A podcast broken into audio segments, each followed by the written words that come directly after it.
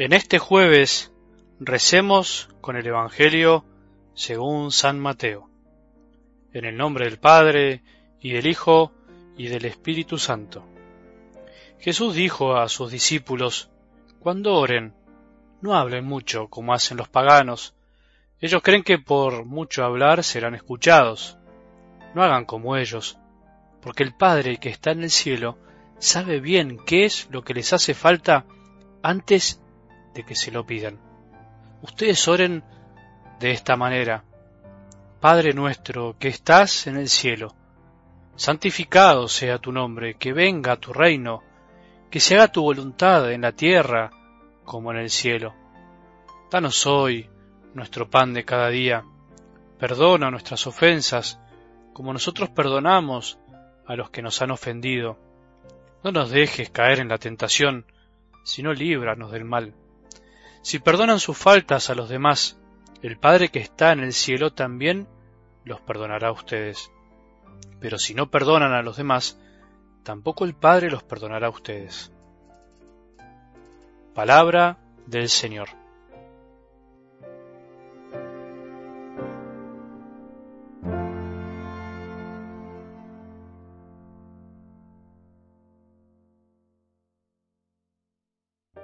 El reino de Dios es también como una semilla de mostaza, que es la más chiquita de todas las semillas de las hortalizas, por lo menos de las conocidas en ese tiempo, y que no importa tanto, porque lo que quiere expresar esta parábola que Jesús nos enseñaba el domingo es mucho más profundo, de lo insignificante, de lo chiquito, de lo pequeño, de lo que nadie piensa que puede salir algo grande, de lo que para el mundo no cuenta, bueno, de ahí pueden salir cosas grandes, con el tiempo crecen cosas que antes no hubiésemos imaginado. El grano de mostaza se convierte en la más grande de las hortalizas y en sus ramas pueden cobijarse muchos pájaros, todo un signo de lo que hace el amor de Dios bien recibido en un corazón dispuesto. Las cosas de Dios son insignificantes para este mundo que le gusta lo que puede medirse, lo que puede cuantificarse. ¿Cuándo aprenderemos que las cosas de Dios no se miden con nuestra matemática. Parece un vicio incorporado hasta en la propia iglesia eso de preguntar después de cada actividad evangelizadora que hacemos, ¿cuántos fueron? ¿Cuántos fueron? ¿Los escuchaste alguna vez a esos comentarios? Nos encanta preguntar cuántos fueron como si fuera que Dios mide las cosas por la cantidad o por el tamaño. ¿Vos crees que si Jesús hubiese elegido por el tamaño o la cantidad, hubiera elegido a los apóstoles que eran los más sencillos y olvidados de su tiempo? ¿Vos crees que si Dios eligiera por la grandeza exterior, por lo que el mundo dice que es grande, me hubiese elegido a mí y a vos para llevar la palabra a tantos lugares del mundo que la necesitan?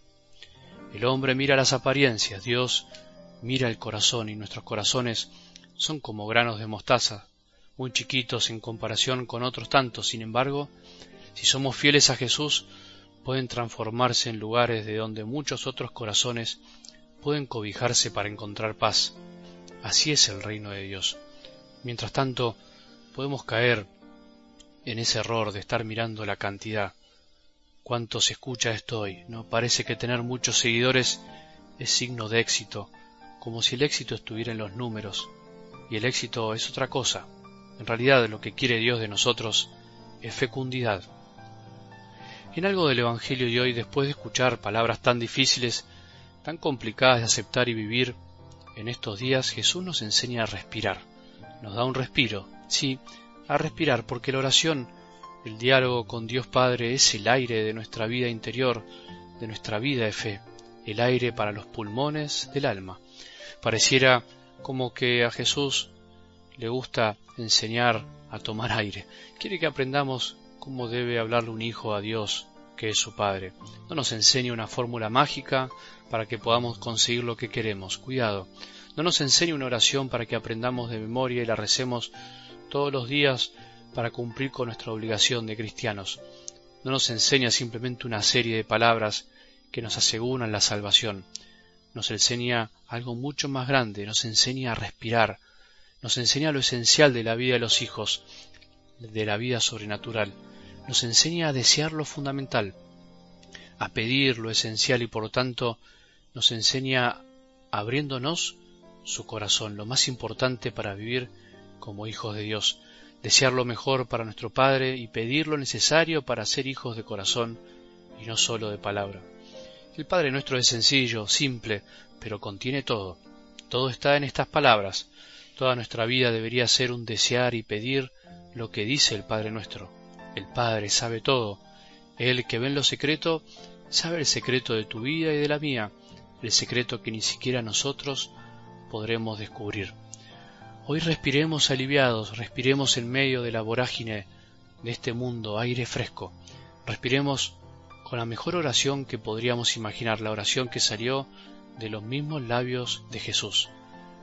Nada ni nadie puede superar la oración salida del corazón del Hijo de Dios. Padre nuestro, Padre de los que amamos y de los que nos cuesta amar, Padre de buenos y malos, Padre de todos, enséñanos a respirar con esta oración salida de los labios de tu Hijo Jesús. Enséñanos a que cada día aprendamos a rezar con el corazón desde adentro, de verdad. Basta de palabras vacías, basta de palabras repetitivas que no llegan al alma, basta de hijos que le rezan a un Padre que no quieren conocer y que no conocen. Nosotros queremos conocerte y darte gloria con nuestra vida, con nuestras obras. Queremos que tu nombre sea santificado, conocido y amado. Queremos ser hijos y vivir como tus hijos. Queremos reconocer a todos como hermanos. Padre, danos la paz del corazón, la paz de sabernos amado a pesar de que a veces no experimentamos amor a nuestro alrededor, a pesar de que a veces como hijos tuyos sufrimos el desprecio de los que te desprecian, de los que no te conocen. Pero vos amás igual. Enseñanos también a amarlos con tu mismo corazón, a perdonarlos con tu mismo amor, con tu misma misericordia. Que tengamos un buen día y que la bendición de Dios, que es Padre misericordioso, Hijo y Espíritu Santo, descienda sobre nuestros corazones y permanezca para siempre.